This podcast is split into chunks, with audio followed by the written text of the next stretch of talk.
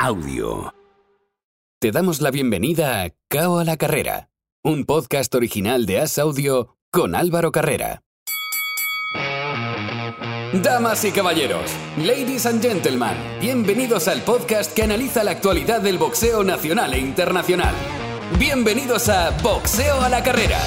En la esquina neutral, representando al diario As, recibimos a Álvaro Carrera.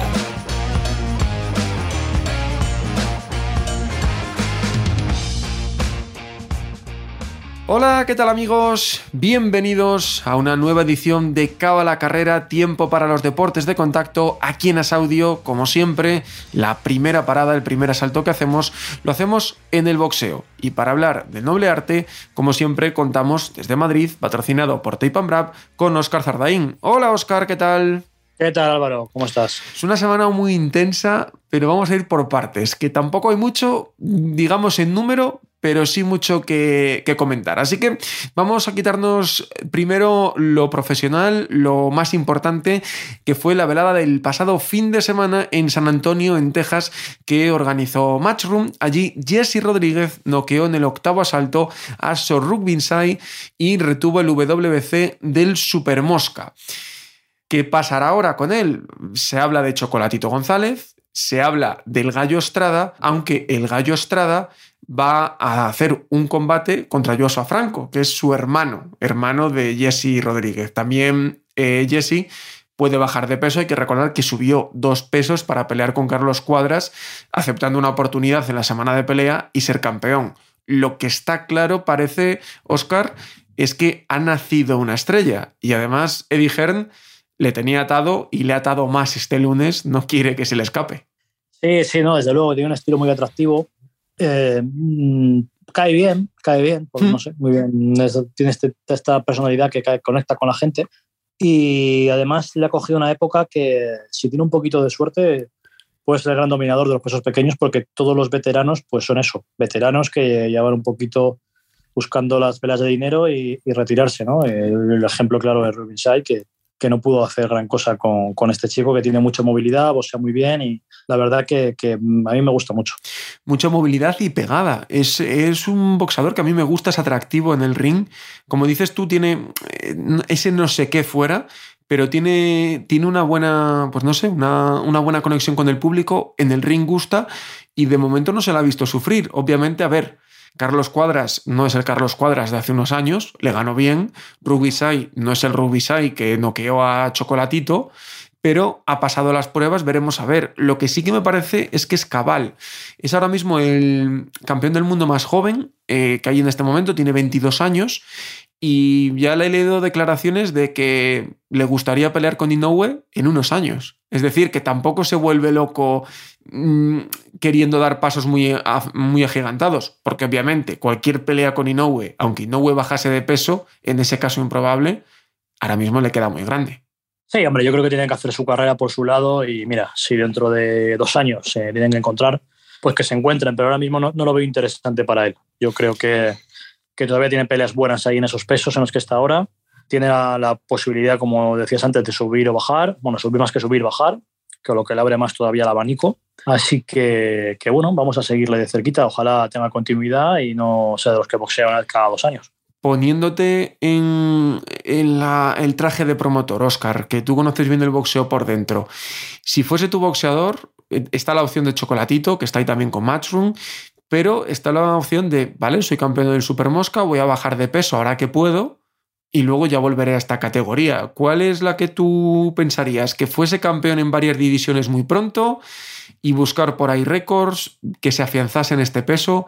¿Cuál es un poco qué crees que es lo más interesante?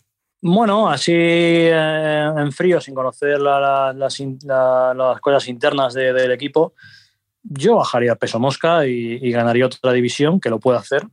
Mm, tiene peleas buenas por ahí. Chocolatito, digamos que ahora está un poco a otras cosas, le interesa más otro tipo de combates. Y como Chocolatito, con, por un tema de edad, como estamos hablando, en cualquier momento puede dar un bajón o perder, eh, quizá habría que esperar ese momento para hacer la pelea con, con Chocolatito, eh, como dices, dices, tú, poniéndome los zapatos del promotor. Eh, la realidad no sé lo que no sé qué va a pasar, porque tampoco. Hombre, son categorías que no hay mucha competencia en cuanto a firmar boxeadores, entonces Dazón tiene bastante margen de maniobra, pero yo le cuidaría, le cuidaría porque creo que es un chico que puede dar, puede dar buenas carteleras y, ser estrella. A mí se me ocurre eh, Edwards, que es una buena pelea en el Mosca, y el otro protagonista, este para mal de la velada, el Rey Martínez. Podría ser una, pelea interesante en el Mosca, también campeón del Consejo, lo que podría facilitar el, el tema. Ahora, no sé qué va a pasar con el Rey Martínez. Segunda vez que se cae eh, su pelea en semana de pelea contra McWilliams Arroyo. No dio, recordemos, contra Chocolatito el peso e, y estaba una categoría por encima, mm, me empieza a pintar un poco feo todo lo que está alrededor del Rey Martínez. Todavía no se ha clarificado muy bien qué ha pasado. Igual cuando se publique el podcast, recordamos siempre que grabamos los lunes, igual cuando se publique el podcast ya se sabe, pero es todo muy extraño lo que está pasando alrededor del Rey. Sí, pero de hace tiempo ya. Eh, es, muy raro, es muy raro, pero bueno, mm, tampoco le podemos descartar. Sigue por ahí, pero está claro que parece que, yo creo que acabará subiendo de peso y asentándose igual en un Super Mosca Gallo. En Super Mosca también nos valdría para este caso perfectamente para hacer la pelea. Pero el problema del Rey Martínez es que cuanto más suba de peso, yo creo que más va a perder de, bueno, de, pegada y de todo en general, ¿no? El donde es poderoso en el Mosca. Y de encaje y de encaje, claro, porque la defensa no es su mejor virtud precisamente. Veremos a ver qué pasa. En esa velada, a Kamala Diez venció por cao técnico en el decimosegundo asalto a Ronnie Ríos y retuvo el WBA y el IBF del Super Gallo. Y además, Jessica McCaskill ganó por abandono en el tercero Alma Ibarra y retuvo todas las coronas del Welter. En este combate se hizo viral Ibarra por, porque no quería seguir, porque estaba devastada físicamente de, o sea, mentalmente de la paliza física que se estaba llevando. Se ha hecho viral, pero no deja de ser eh, una anécdota de, que estaba realmente superada. El otro mm, evento del fin de semana no fue boxeo profesional, no fue boxeo amateur, sino que fue la velada de youtubers que Ibai nos organizó en Badalona. Ahora vamos a hablar, Oscar y yo, de ella, pero antes queremos conocer a uno de los protagonistas, uno de los hombres que estuvo en ella y que él, junto a Momo, es la persona que tiene en su espalda el pico máximo de audiencia de Twitch. Más de 3.300.000 personas vieron su combate en un mismo punto a la vez. Hablo de Viruz. Hola Viruz, ¿qué tal? ¿Qué tal? ¿Cómo estamos? Con muchas ganas de, hablar con el protagonista de, la velada del año. Pico de audiencia. Bueno, protagonista, yo creo que en parte es todo gracias a Ibai. O sea, por más que, hayamos sido, por así decirlo, eh, no el main event, pero lo que fue en sí el pico de audiencia, creo que sin Ibai no estaríamos aquí hablando, personalmente, vamos, y sinceramente. Eh, gracias a Ibai se ha hecho este tipo de, cosas y es todo esto posible. 3 millones, más de 3 millones 300 mil personas. Cuando uno ve el dato ¿Qué, piensa? A ver, yo, yo, el año pasado ya intenté asimilar, eh, que también fue el pico de audiencia con Jagger, el año pasado. Eh, creo que fue un millón y medio y algo. Sí, eh, ya me costaba. Un poco menos de la mitad. Poco menos, no, de esto sí. yo lo pensaba y decía, un millón y medio de personas viéndome. No viéndome, viéndome darme piñas contra otra persona. O sea, yo al Víctor de hace unos años se lo cuento y no se lo cree. Sinceramente, O sea, yo no me lo creería. Y ya al Víctor de hace unos años le cuento lo de, lo de la noche del sábado y, y tampoco se lo cree. es una, una, locura, una locura. Me explota la cabeza. ¿Cómo fue el combate? Porque personalmente era el que más hype tenía de, de todos. Yo había hablado con, con, Momo en la previa, con su entrenador, con Javi Gallego. Eh, sabía que, que, llegaba él muy, pues muy encendido, sabía que era, eh, digamos, muy efusivo. Me lo había dicho Javi, que había que frenarle cuando se iba. Pero leche, le frenaste de una manera increíble. Eh, tengo que darte la enhorabuena. Igual me caen algunos palos, luego hablamos de esa parte, pero tengo que darte la enhorabuena de la mejora que has tenido. Ese jab, con qué velocidad le saltabas, el latigazo, muy bien, ¿eh? A ver, eh, creo que en el punto en el que estoy ha sido todo gracias a César Córdoba. Ha sido eh, la clave de mi preparación este año, porque me lo decía muchas veces que, que tengo el Ferrari, pero me falta el piloto, ¿sabes? Falta, falta la cabeza, porque él además de eso me decía que si él se metiese en mi cabeza con mis habilidades, mi técnica, mi cuerpo y tal, dice que estaba hecho. yo le decía, joder, pues podías hacerlo, ¿sabes? Podías tú, como si fuese un, robot, llevarme a mí. Pero bueno, eh, yo sé que ha sido todo gracias a él. el, el Víctor, el virus del año pasado, no tiene nada que ver con el de este, porque al final cuento con una previa participación a la velada del año 1. Entonces ya contaba con toda esa ventaja previa. Lo que pasa es que, claro, el año pasado tuvimos, creo que fue como un mes y poco para entrenar. A mí me pilló por una, con una mudanza de por medio. Luego tuve también eh, la lesión de la muñeca, que primero tuve la derecha, luego la izquierda, y al final entrené prácticamente poco. Y este año encima entrené, empecé a entrenar en abril, porque tuve que bajar a Barcelona a hacer la preparación y tal, y no he tenido como un boxeador que empieza en enero o empieza en febrero, el mes que sea, y hace todos los meses de continuo, ¿sabes? Ha sido como en etapas distintas, pero bueno, ya cuento con, con una previa, con un histórico. Y sobre todo, mm, personalmente, físicamente, creo que esta vez llegabas mucho mejor. He contado con otras cosas porque el año pasado no hice nada de cardio. No hice nada de cardio, no hice nada de pesas, nada de cuello, nada de abdominales. Al final fue todo enfocado propiamente a la técnica y a, hacer un combate, porque no es boxear. Lo que hicimos el año pasado era un combate. O sea, tú te preparabas no para aprender a boxear, te, preparabas para aprender a ver cómo te desenvolvías en un combate de 3x3.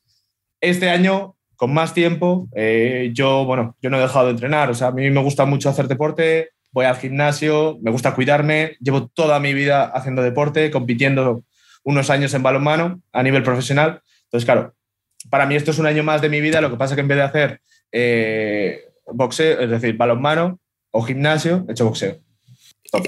Esta preparación, eh, Virus, ha sido, digamos, la más. O sea, ha sido un boxeador. Eh, obviamente un boxeador que está empezando, pero ha sido un boxeador, que la otra vez fue todo un poco más deprisa, como dices tú, mm. pero ahora yo creo que os ha dado tiempo a sentiros boxeadores, porque los que empezaron de cero sí que tuvieron tiempo para hacer una preparación como, como tanto. El propio Momo me contaba su entrenador que había hecho una preparación que había boxeadores que no lo hacían.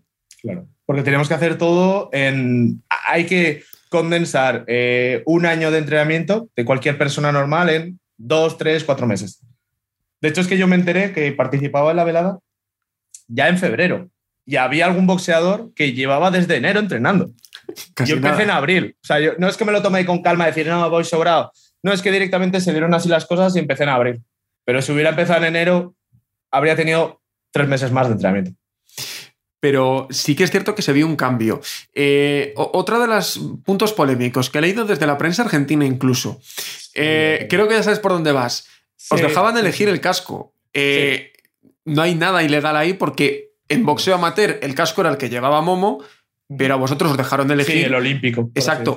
Y personalmente, yo, si hubiese sido vosotros, yo también hubiese elegido el tuyo. Leche vas más protegido. Había un grupo de WhatsApp con todos los entrenadores en el que se dijeron las, las condiciones. Tipo de casco, eh, el pesaje acordado, número de onzas del guante y demás información. Claro, los boxeadores no estábamos. Entonces, claro, César me dijo, ¿abierto o pomular? Claro, yo tengo un casco que me compré igual que el año pasado, salí con el pomular, la gente se quejó de que yo salí con el pomular y dije, a ver, me compré un casco. ¿Se puede utilizar? Sí, lo utilizo. ¿Para qué me voy a comprar otro? Y en este caso ha sido lo mismo. Me compré un casco, literalmente, que es de Winnie, es una marca importada de, de Japón. Es muy complicado tenerlo. Lo compré y dije, Sandor, ¿puedo utilizarlo? Y me dijo, sí, se puede utilizar. dije, ya está, ¿para qué me va a comprar otro? O sea, lo veo tontería. Pero sí, nos daban la opción de utilizar el casco que quisiésemos. De hecho, Ari creo que salió con uno de barra. Exacto. Jagger salió con uno pomular y el año pasado salió con un abierto. Creo que eso al final va decantado un poco con lo que más cómodo te sientas. A mí, por ejemplo, de barra me parece incómodo. No he hecho ningún sparring con el de barra porque tener aquí la barra en la nariz me incomoda. Lo normal es hacer sparring con barra. Yo no lo hago. Yo he hecho todos los sparrings con el, con el casco que salía en la velada. Todos los sparrings de este año. Al final es, algo que no deja de ser una, bobada, pero como había la polémica, yo también quería aclararlo porque al final. Es exacto. pero es que la, gente se piensa que el casco igual es de metal o algo así, ¿sabes? que no es un casco de moto, vaya. unas almohadillas, es unas almohadillas. Y encima, eh, el mío te quitaba visión, al estar más cerrado, eh, que esto se lo dije a César, le dije, échame el pelo para atrás porque me ha pasado en algún sparring de empezar a sudar y no ver nada y que me empiecen a picar los ojos. Era lo que me daba miedo también que me pasase. Por eso, antes de empezar, de toda la vaselina, le digo a César, échame el pelo para atrás, es que no veo. Eh, fue algo... De, trambólico. de la velada, yo lo comenté el año pasado con, con Torete, que luego de la velada del año 1, pues él ha sido el que ha decidido pues, emprender su carrera y está haciendo boxeo amateur. Eh, de, la, de la velada del año pasado. Tres peleas amateurs, dos o tres. Dos, creo dos o tres peleas, sí. Ahora Sí, no ha sí. podido por temas de salud, pero que quiere, quiere volver pronto. Sí, que continúa. Pero yo lo que destaqué con él y, y me dijo que así era desde dentro, quiero también consensuarlo contigo. El respeto máximo que tenéis al, del- al deporte. Porque sí que es cierto que hay una parte del boxeo, digamos, más añejo. eh, que, que da mucha caña a todo este Sí, tipo más de. tradicional, que digamos. Exacto. Está como totalmente eh, ajeno a esto del tema de influencers. ¿no? Exacto. A ver, yo, yo en cierta manera lo puedo entender porque hay gente que, que lo puede tomar como que, bueno, mucha gente no, yo lo tomo porque al final yo he sido deportista profesional y tomo cualquier deporte. Balonmano al final en España no es un deporte como el fútbol o el básquet, es un deporte minoritario, muy entrecomillado, porque es que al final, eh, a diferencia de países nórdicos, el balonmano allí es el fútbol, aquí. Entonces, eh, hay mucha gente que se lo puede tomar mal, yo lo puedo entender, pero sobre todo lo que nosotros queremos transmitir es el mayor respeto y nobleza ante, ante el boxeo. Yo, de hecho, voy a seguir haciendo boxeo. O sea, no, no, no es que yo haya hecho este combate y no quiero saber nada más porque me interesa el tema de repercusión, no, me, gu- me gusta el boxeo. Eh, he hablado antes con, con un amigo que tengo en Andorra para seguir haciendo al menos dos veces a la semana boxeo y hacer sparring. O sea, para mí el boxeo es, es esa parte competitiva que estaba apagada desde hace años. Y ha conseguido sacar algo porque ir al gimnasio me gusta, te ves bien, pero no me aporta nada más. Más que ego, ¿sabes? Me apetece moverme, sentirte vivo. Y, y sobre todo, yo creo que la mayoría de los, por no decir todos los boxeadores de la velada del año 1 y 2, hemos intentado hacer que, que el, dejar bien alto el boxeo. Y espero que en cierta manera haya gente que lo haya visto así. Yo personalmente lo veo así, porque creo que lo que habéis, lo que sería una falta de respeto es que llegaseis allí a daros de piñas sin, con la, sin la Sí, mínima preparación, como si fuera una pelea de un bar. Pero creo que además, en tu caso, has, has mostrado una evolución, tu rival también, eh, Paracetamor también, ¿no? De que hubo un trabajo previo y que todos llegasteis este año muy bien preparados. Quizá el que más se notó la tardanza fue Bustamante en el tema Sí, físico, Tuvo, tuvo muy poco tiempo. para Exacto. prepararse. pero en el tema táctico mm, todos estuvisteis muy, muy bien. Sí, sí, sí. Al final es lo que comentaba. Eh, ha habido, no como el año pasado, que hubo un mes, ha habido desde febrero, a- bueno, la gente ya lo sabía en enero, hasta, hasta junio ha habido prácticamente seis meses para aprovecharlos. Ya cada uno ha podido tomárselo como, como ha querido. Jagger, por ejemplo, empezó en enero, lo dijo, lo dijo en la entrevista con Ibai y, al final es el que más rendimiento ha podido sacar. Jagger es una bestia. O sea, no, no es un Mayweather, pero eh, contamos con una persona que, que ya el año pasado se me hizo muy complicado y no porque yo sea aquí, sino porque yo notaba que, que ya en ese momento estaba muy por encima. Este Ahí- año hubiera dado otra guerra, pero, pero Jagger es Jagger. Ahí voy yo. Porque ahora Jagger parece intocable. En el boxeo siempre pasa esto, ¿no? Cuando alguien enlaza una buena racha parece intocable. Eh, se empiezan a hablar, he leído por ahí nombres como Jake Paul, que creo que Jake Paul eh, está un nivel por encima porque ya ha hecho combates profesionales, o sea, está en, en una cosa diferente. Pero se han hablado de muchos nombres. Viendo la evolución tuya, ¿por qué no una revancha en la velada del año 3? A ver, yo creo que una revancha estaría bien, pero al final sería como quitarle oportunidad a otras personas que igual les apetecería salir en la velada del año. Hay que tener en cuenta que tanto Jagger como yo ya contamos con dos veladas de boxeo encima, que quieras que no, todo suma. No es lo mismo que una persona que es el año que viene, la velada del año 3, parta de cero. Ya contamos con dos, aunque, aunque lo dejemos, ya partimos con saber lo que es, porque suma. Subirse a un ring, suma hacer un sparring está bien, pero subirse al ring no tiene nada que ver. No tiene nada que ver. Se disfruta de otra manera, se vive de otra manera. Y para mí es algo que, que nunca, vamos, jamás me había imaginado. Jamás subirme a un ring. Me acuerdo de hablar en su día de Mayweather cuando, cuando fue a batir el récord de Rocky Balboa. En su día. O sea, Sí, te hablo de, de Rocky Marciano, sí, el hace- 49-0. Yo me acuerdo de, de- de- de verlo y, y decir. Y hoy lo hablaba con, con el amigo que lo comentaba, que no me lo imaginaba en la vida haberme subido a un ring. ¿Te veremos en la 3? Porque dices, yo ya llevo dos, pero ¿te veremos en la 3? Yo lo firmo, yo lo firmo. Me encantaría volver a estar porque, porque para mí me hace sentir, vamos, me hace sentirme vivo. Me encanta, me encanta todo lo que es competición llevado a cualquier deporte, me encanta. Y si puedo estar y si se da la oportunidad, volver a aceptar. Yo tengo que contarlo, o sea, yo soy muy, muy sincero en el podcast y yo no conocía a Víctor de nada, lo conocí justo cuando, hicimos la velada. Me has parecido muy diferente a, a lo que has mostrado en la velada. Creo que de verdad sí que amas este deporte y todos los con los, con los que voy hablando creo que os engancha este deporte. Eh, ¿Creéis que gracias a este movimiento también va a crecer el boxeo, porque mucha gente de esa crítica, esa gente crítica, dice que es que Ibai no hace nada por el boxeo. Es que Ibai nunca ha dicho que vaya a hacer nada en concreto por el boxeo, él está haciendo un show. Pero yo creo que esto va a funcionar. Si de 50 millones de personas que creo que ya han visto la velada, un 1%. exactamente, ¿que ¿crees que eso va, va a seguir? ¿O el feedback de tus seguidores es de, te he visto a ti y me vo- voy a hacer lo mismo? He tenido mensajes de gente de desde que empecé esta última preparación, al ver mi cambio físico, que se han apuntado al boxeo. Cualquier persona. O sea, he recibido de, de una persona adulta, una persona joven que quieren probar. He estado entrenando eh, aquí en el gimnasio con César Córdoba, en Esparta, y aparecer chavales, que te digo, de 12 y 13 años, animándose a hacer boxeo. Lo que pasa es que la- yo creo que la mayoría de la gente se imagina como que el boxeo es algo malo, porque es pegarse. No hace falta, no hace falta subirse a sparring, no hace falta subirse al ring para practicar boxeo. Tú puedes practicar boxeo eh, golpeando el saco, haciendo manoplas, haciendo escuela de boxeo, pero no hace falta, si no te gusta o no te apetece subirte a hacer sparring, puedes probarlo. Y hay sparrings que son controlados, no es irse a matar. Y creo que ese es un problema que tiene mucha gente, como que vea los deportes de contacto como algo negativo. Pues Víctor, Baiviruz, disfruta de esa victoria, que fue uno de los momentos sin duda de la noche, y muchas gracias por estar con nosotros. Muchas gracias a ti, joder. Para mí es increíble poder transmitir toda la euforia post velada de boxeo. Ha sido increíble. Yo siempre pienso, Oscar, que Twitter es un poco barra de bar y que, y que al final por eso se forman todos los líos que, que se forman. He leído muchas cosas, lo he dicho en el, en el inicio, pero me gustaría destacar una cosa, no sé si tú opinas como yo.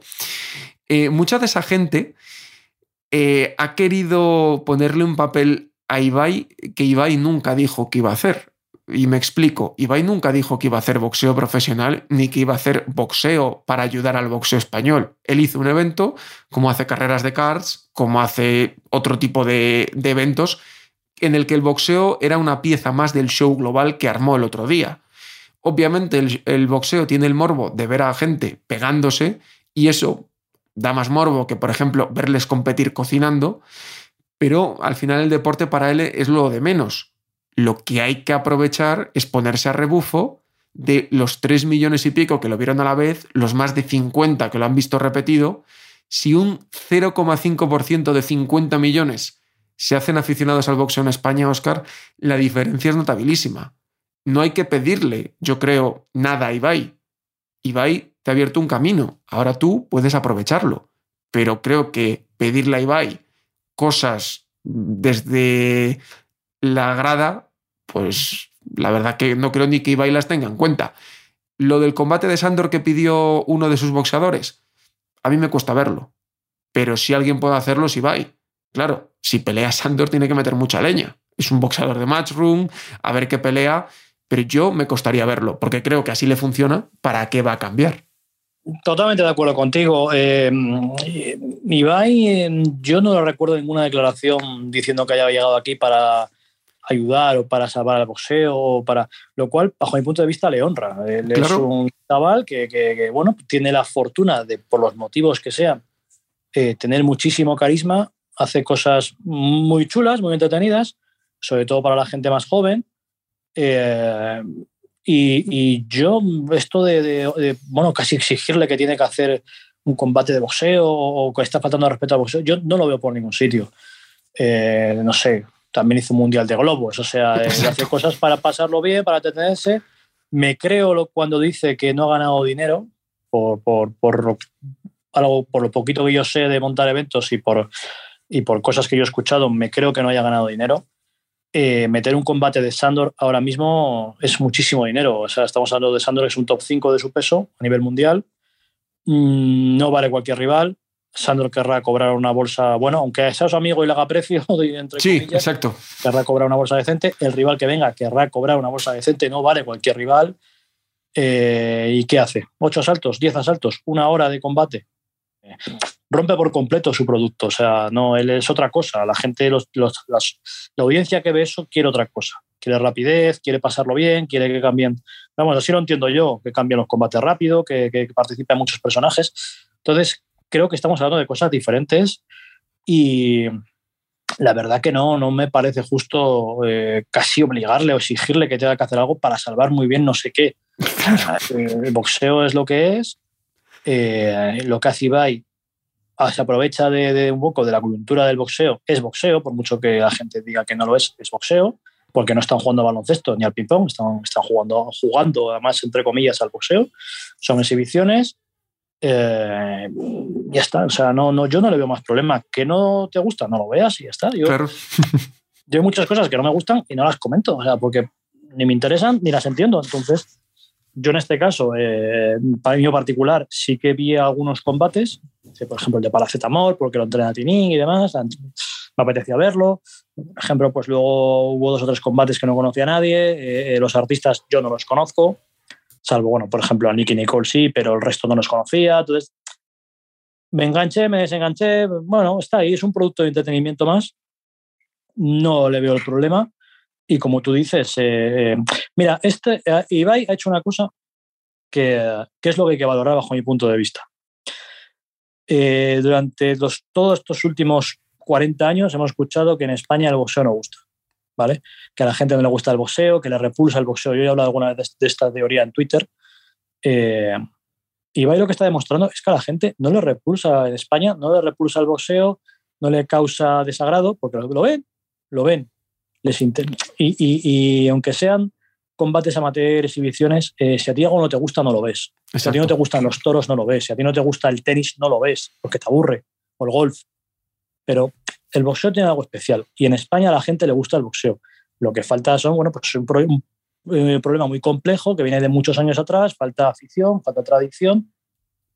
No es culpa tampoco de, ni de la afición que hay ahora, ni aunque me esté quitando yo quizá echándome un capote, no es tampoco culpa de los promotores ni de los boxeadores. Es un problema mucho más complejo que, que, se arrastra desde mucho tiempo, que ha tenido las instituciones políticas en contra, que poco a poco está cambiando y esto viene a demostrar que en España el boxeo no solo no disgusta, sino que gusta, ¿no? y que, bien trabajado y con apoyos y demás, eh, pues podríamos tener eh, una buena afición, bueno, buenos, eh, buenas entradas de público, buenas, buenas audiencias.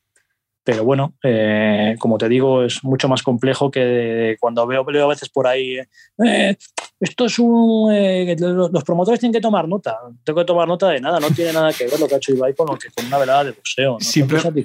simplemente lo que yo creo que hay que aprovechar es que de esos 50 millones habrá gente que siga. Pues los gimnasios aprovecharlo, captar gente, y si se capta gente en los gimnasios, acabarán yendo a las veladas. Sí, ya se está aprovechando, Álvaro. Eso es. Eh, al final, en las esquinas estaba Tinín, estaba Iván Salcines. Eh, estaba Sandor, estaba César Córdoba. eso es. Córdoba. No sé, eh, el árbitro era Salvador Salvab. O sea, al final, el boxeo está involucrado y el boxeo profesional estaba Jaime Ugarte.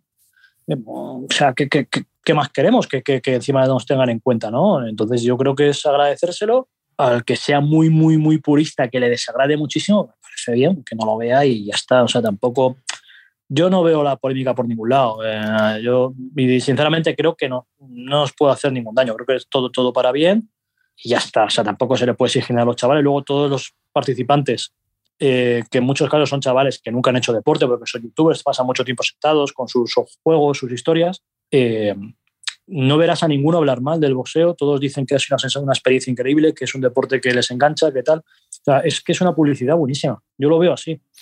Y de hecho, por eso me pareció muy interesante hablar con Viruz hoy y que él lo ha dicho, ¿no? Que al final a, él le gusta el boxeo.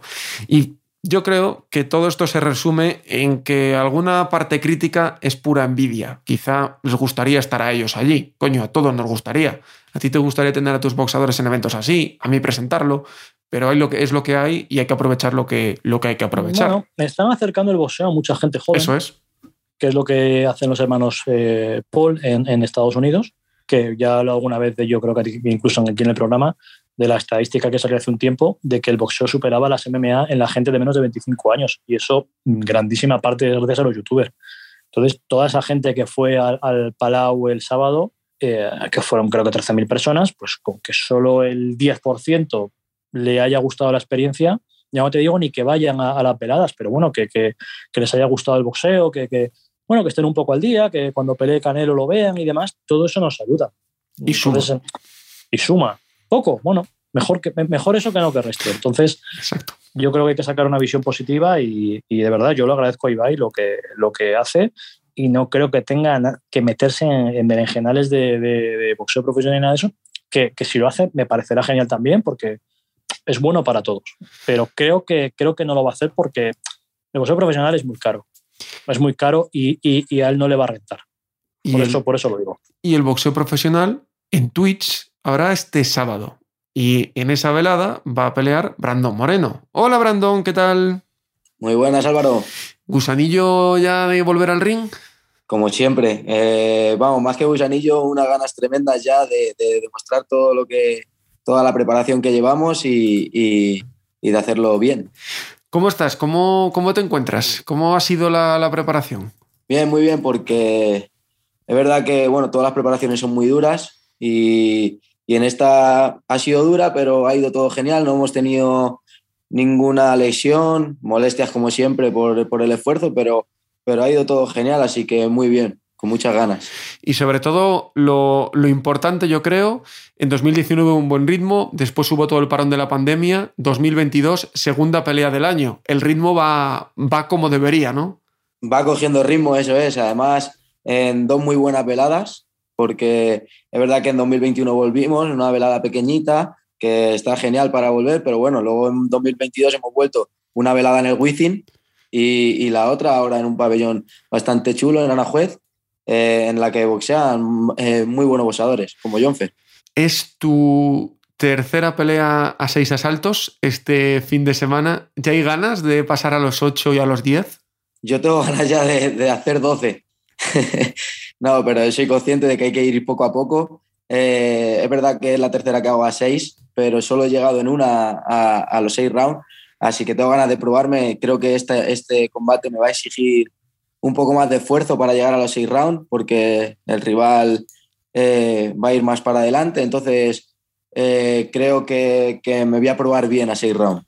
Eso te iba a decir yo, porque es una pelea, Charlie Álvarez es un boxeador siempre muy difícil, que siempre mete ritmo y que al otro boxeador, aunque no tiene un récord muy vistoso, digamos, siempre os da mucho trabajo y al final eso es lo que buscáis, ¿no? Buenas pruebas para poder pasar ya al siguiente escalón. Es, verdad que, no tiene un récord muy vistoso, pero es que también ha peleado contra los mejores. Ha peleado con Jairo Noriega, ha peleado con Mario Pina, ha peleado con Aramis Torres y con todos ellos ha hecho grandes peleas. Entonces, el récord no lo es todo. Al final es un chico que hace buenas peleas con buenos rivales y, y eso es con lo que hay que quedarse. Así es, porque tú ya va a ser tu octava pelea al final, poco a poco vas cogiendo experiencia. Obviamente hay que pensar en el sábado, pero ¿cuál es el plan? Que ya habéis hablado con Oscar. ¿Dónde están los títulos? Porque ya con ocho peleas ya se puede empezar a soñar. Sí, claro. Yo, yo mi, mi plan era que al final de este año poder hacer algún titulillo. No sé, no sé cuál habrá por ahí, porque ya sabes que mi peso es complicado. Yo creo que no hay ni título de España. Pero bueno, algún intermedio por ahí que, que se pueda hacer. Pero bueno, para ello hay que ganar. Viene este sábado, tengo una pelea dura, así que eh, para llegar a esos títulos que quiero, voy con todo este sábado, vamos a ganar. Lo hablaba con, con Jairo Noriega, que tiene un problema similar al tuyo, ¿no? Por peso bajo, que él es un mini mosca. Tú al final eh, ya tenéis decidido 100% el peso en el que vais a ir por los títulos, o va a depender también un poquito de las oportunidades. A ver, no vas a ir en el gallo, obviamente, pero puedes variar un, par de categorías, yo creo. A ver, es que yo ahora mismo, este sábado voy a pelear en, el peso mosca, bueno, un poco más, vamos a pactarlo en 52 kilos, y es que ya estoy en el peso y estoy comiendo, o sea, comiendo y bebiendo lo que quiero. Entonces, yo quiero ir al mínimo, quiero probarme en el mínimo. Evidentemente, se me sale un campeonato del mundo en el mini mosca, eh, no vamos a decir que no nunca, vamos a ir a por ello, pero, pero quiero probarme en el mínimo. Creo que ese va a ser el peso ideal para mí. Em, ¿qué, es lo que te hace llevar a ello? ¿Que, ¿Que, vas tan sobrado en el Mosca que quizá... Porque la diferencia puede parecer que no es mucha, Pero claro, tú que vives en 52 kilos, bajar a los 47 es como si alguien que vive en los 80 bajase a 72. Eh, o sea, la, diferencia es muy notable. Sí, claro. Evidentemente, eh, bajar en los pesos pequeños es más complicado porque hay menos donde bajar. Pero bueno, al final yo creo que hay que bajar al máximo peso donde te encuentres fuerte y donde te encuentres cómodo. Y es que yo creo que es el mínimo, porque es que yo, me, yo peleo en el, en el Mosca y aparte de que no me cuesta nada dar el peso, yo veo a los rivales bastante más grandes que yo. y al final también tienes la, comparación en casa, ¿no? Que tu hermano es un, es un mosca muy grande y que ves obviamente a la hora de, hacer sparring.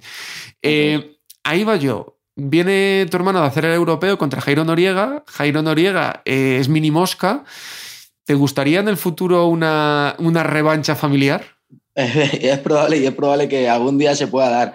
De hecho, bromeábamos después de la, del combate de mi hermano en, el control antidoping y que Jairo me decía, eh, algún día nos tocará a ti a mí. Y yo ya le dije, cuando seas campeón del mundo iré a quitarte el título. la verdad que también está, o sea, en los pesos tan bajos que os cuesta tanto, la verdad que está bien que vayan saliendo gente porque también se supone que en breve empezará a salir gente de la selección de esos pesos bajos, sobre todo si a partir de más allá de 2024 no, no hay Juegos Olímpicos. También eso te puede dar un plus. Porque me refiero, si tú puedes salir fogueado de casa con peleas muy exigentes, cuando llegues a las grandes oportunidades ya sabes lo que hay, ¿no? Claro, claro. Y además, bueno, en la selección española ya sabemos a quién tenemos, que tenemos a dos muy grandes como es Martín Molina y a Gabriel Escobar, que han ganado el europeo los dos hace poquito. Así que si debutan algún día en profesional, si lo deciden, eh, tendremos dos grandes en España profesionales. Es muy difícil eh, hacer preparaciones con tu peso, porque al final sois tan pocos que siempre tienes que regalar peso en los sparring. No, los sparring, o sea, los regalos las peleas en los sparring, imagínate. Yo siempre, siempre, siempre estoy acostumbrado a pelear con gente mucho más grande que yo, pero bueno, es verdad que yo me encuentro fuerte, creo que soy fuerte y, puedo con ello. Pero claro, eh, lo suyo es eh, en el peso ajustarte lo máximo y, y estar más fuerte en tu peso, claro. Esas oportunidades saldrán seguro. Habrá que mirar quizá Asia, veremos a ver lo que depara el futuro. De momento, este sábado en Aranjuez, Brandon Moreno, muchísima suerte. Muchísimas gracias, Álvaro, como siempre. Nueva velada que, hacéis, Oscar, junto con Cowboxing. Bonita velada, día bien, o sea, hora buena para ir a verlo a Aranjuez. Pelea Jonfer, pelea Brandon, Adrián Torres, Adrián Rodríguez contra Valtierra en una muy buena pelea. Creo que es un evento entretenido para ver, ya sea en Twitch o en, o en directo. Sí, hombre, yo animo a la gente que se acerque a Aranjuez, la gente de Madrid, que es una ciudad más preciosa. Eh, empezamos a las seis, yo creo que para las diez y media habremos terminado, es decir, que, es una hora muy buena para luego tomarte algo, para pasear, para cenar. Eh, y es una velada que al final nos han quedado combates interesantes, como dices tú, el de, de Valtierra con, con Adrián, también eh, Rafael Acosta Falito con, con Nelson, el regreso de Jonfer, aunque el rival no ha sido el, no es el mejor que, sobre el papel que, se haya podido encontrar, pero sobre todo lo interesante es recuperar a Jonfer. La pelea de Brandon con, Carlos Álvarez es otra pelea muy interesante que, es revancha de, aquí en Madrid, de, de la época de Boxe Amateur, y que hay mucha expectación de hace tiempo por ella. Creo que es una vela, que es una vela chula. Los precios más baratos no los podíamos poner y espero que la gente... Ahí es donde se ve la afición al boxeo. No, eh, no, no en lo de Ibai. Entonces, si me criticas lo de Ibai y luego no te gastas 20 euros en ir al boxeo, eh, tu opinión no me merece ningún tipo de interés ni de respeto. En cuanto a calendario, que vamos hoy un poco más ajustados después de este pequeño debate que hemos tenido. El viernes en Monterrey, René Mar 4 expone el Mundial WC del mínimo ante Daniel Valladares. El sábado, además de esa velada que comentábamos en Aranjuez, Mayris Briedix expone el IBF del crucero ante el local Jay Opetaya y en Londres Joy Joyce pelea contra, contra Christian Hammer por el WBC y WBO Internacional del Pesado. Pelea también Cunningham contra Zolainitete y Chamberlain contra el español Mar Vidal, un combate en el peso ligero. Recordamos, Vidal fue campeón de Europa en el pluma.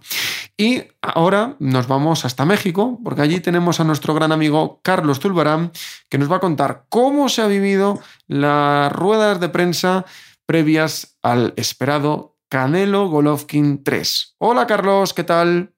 ¿Qué tal Álvaro? Oscar, ¿cómo están? Los saluda Carlos Zulbarán desde México. En esta ocasión para hablar de, dos temas principales en el boxeo mexicano. Eh, primero, la, la acalorada eh, conferencia de prensa que dieron Saúl Canelo Álvarez y Gennady Golovkin. Me parece que, que los dos ya comenzaron a calentar esta, esta pelea que, pues si bien ya han pasado varios años, todavía sigue llamando la atención, ¿no? Sobre todo por esta parte de, del morbo, de cómo veremos a Canelo después de perder contra Dimitri Vivol y después de la buena exhibición que dio, que dio Golovkin. Eh, Canelo me parece sigue recordando aquellos, aquellos momentos cuando Golovkin lo señaló de tramposo por, por el caso de, de Clembuterol, por diversas acciones que él, que él no, no avalaba, como en su momento fue la barba, como los guantes, demasiadas cosas que, que en la segunda pelea eh, hicieron perder un poco la cabeza a, a, Canelo, insultarlo. En esta ocasión volvió a, volvió a hacer referencia a eso, de, de todo eso, el púgil tapatío. Entonces, Canelo dice que es personal, Canelo comenta que, que buscará el knockout. Me parece que vemos un Canelo eh, un, poco, un poco alterado, ¿no? Por, todo, por todas estas circunstancias. Golovkin tal vez en, en su papel de decir que, que, en su momento se dieron la mano, que para él todo está olvidado, pero parece que no. Entonces yo nada más eh, creo que esto es un poco para calentar una pelea que, que me parece está un poco desangelada por el tiempo que ha pasado, porque ya no llama tanto la atención, así que había que hacer todo lo posible por calentarla. Canelo hasta lo insultó, le dijo una, una grosería, han pasado demasiadas cosas entre ellos y, lo, que, lo que nos atañe es para el próximo 17 de, de septiembre ver eh, el desenlace de esta trilogía, ¿no? En la que me parece que, que Canelo luce como favorito, por, por estar en la 168, por ser el campeón, porque han pasado demasiados años eh, por Golovkin, porque no sabemos cómo aguantará eh, los embates de, de, Canelo. Es cierto, Golovkin también eh, tiene esa pegada todavía fuerte. No creo que sea tan descomunal como en, como en otros años. Si Canelo aguantó en el prime de, de Golovkin esa fuerte pegada, me parece que ahorita no tendría por qué tener, no tendría por qué tener mayor problema. Incluso si me puedo decantar por un resultado, me parece que podría ser eh, más, más inclinada la balanza hacia, hacia Canelo y en, y en dado caso podría ser un, un knockout, ¿no? Por, por, lo que hemos, por lo que hemos visto eh, anteriormente. Canelo tuvo problemas en, en, la 175, en su peso me parece que, que domina y Golovkin vamos a ver a qué, a qué pugilista nos, nos encontramos, ¿no? Supongo que a lo largo de la pelea eh, le pasará factura, le pasará factura todo esto, pero bueno, en algunos meses veremos cómo, cómo se desarrollan las, las cosas. Y el otro tema es Julio César Martínez. Lamentablemente, el rey volvió a, a tener problemas de salud, canceló por tercera, se canceló por tercera ocasión esta, esta pelea pactada con McWilliams Arroyo para definir al, al campeón de la, de la división. Eh, se especuló en su momento que, que era problemas por el peso. Mauricio, Mauricio Sulaimán en la, en la semana eh, comentó que, que, el mexicano había estado marcando bien, bien, bien las libras requeridas. Este, también durante, en, el hospital, cuando, cuando estuvo en el hospital, marcó el peso, el peso este, específico que requiere el, el Consejo Mundial de, de Boxeo previo a las peleas. Entonces se iba a analizar se iba a determinar todas las pruebas para ver que, cuál, cuál también era el estatus de la, de, para, para, para Rey Martínez, cuál sería ya el estatus de la división. Cuando se presentaron diversos problemas, se creó un interinato, luego vino un no contest, luego se volvió a cancelar eh, se canceló la pelea por, por, coronavirus, ahora se especula un problema estomacal de, de Rey Martínez. Hay varias cosas que, que con el Rey eh, no cuadran, ¿no? Entonces tendremos que ver cuál es la resolución que da, que da el Consejo. No, no, no sé si, no sé si lo vayan a despojar, no sé si, si, si evalúen la continuidad de, de, del Rey en, en, la división, si tenga que subir, porque incluso ya no dio eh, en peso super mosca, no dio el peso. Tendremos que ver todo eso, ¿no? Eh, supongo que, que, durante, durante la semana se, se, dará a conocer el dictamen del, del, Consejo Mundial de Boxeo que dijo más o menos que en cinco días tendría la resolución. Y pues solamente eso, esperar que, que, que Martínez ya no presente sus problemas físicos y por fin podamos verlo de nuevo en el ring. Pues les mando muchos saludos, cuídense, que estén muy bien. Hasta luego. Simplemente, Oscar, no se le olvida a Canelo lo personal de esta pelea. Está muy encendido, se le ha visto y a mí me ha generado hype para verlo. Hombre, es que Canelo se la juega. es que Canelo se, no juega mucho. permitir- no se puede permitir ya no una derrota, no se puede permitir una, una actuación mala. Tiene que ganar, ya no sé si por ir antes del límite, pero desde luego contundente. Y por otro lado, Golovkin, pues bueno, todo el mundo, todos intuimos que puede ser su último combate e imagino que no querrá dejar una mala imagen. Entonces, a mí me parece una pelea muy interesante. Creo que han hecho lo correcto después de la derrota co- con Bivol, porque creo que ir a la revancha directa era, era no suicidio, pero era una apuesta arriesgadísima. Y creo que es muy interesante, vamos, eh, para mí lo que te digo, sobre todo por la exigencia que tiene Canelo encima ahora mismo. Así que, bueno, pues habrá que estar, habrá que estar ah, dispuesto a, a trasnochar esa noche. Pues así será, será eso en septiembre. De momento antes, la próxima semana hablamos de nuevo de boxeo. Gracias, Oscar. A ti un abrazo. Y a vosotros, a los que estáis del otro lado, gracias por seguir la actualidad del boxeo una semana más con nosotros. Ahora es tiempo para las artes marciales mixtas y para el wrestling. Como siempre, a la carrera. Chao, chao.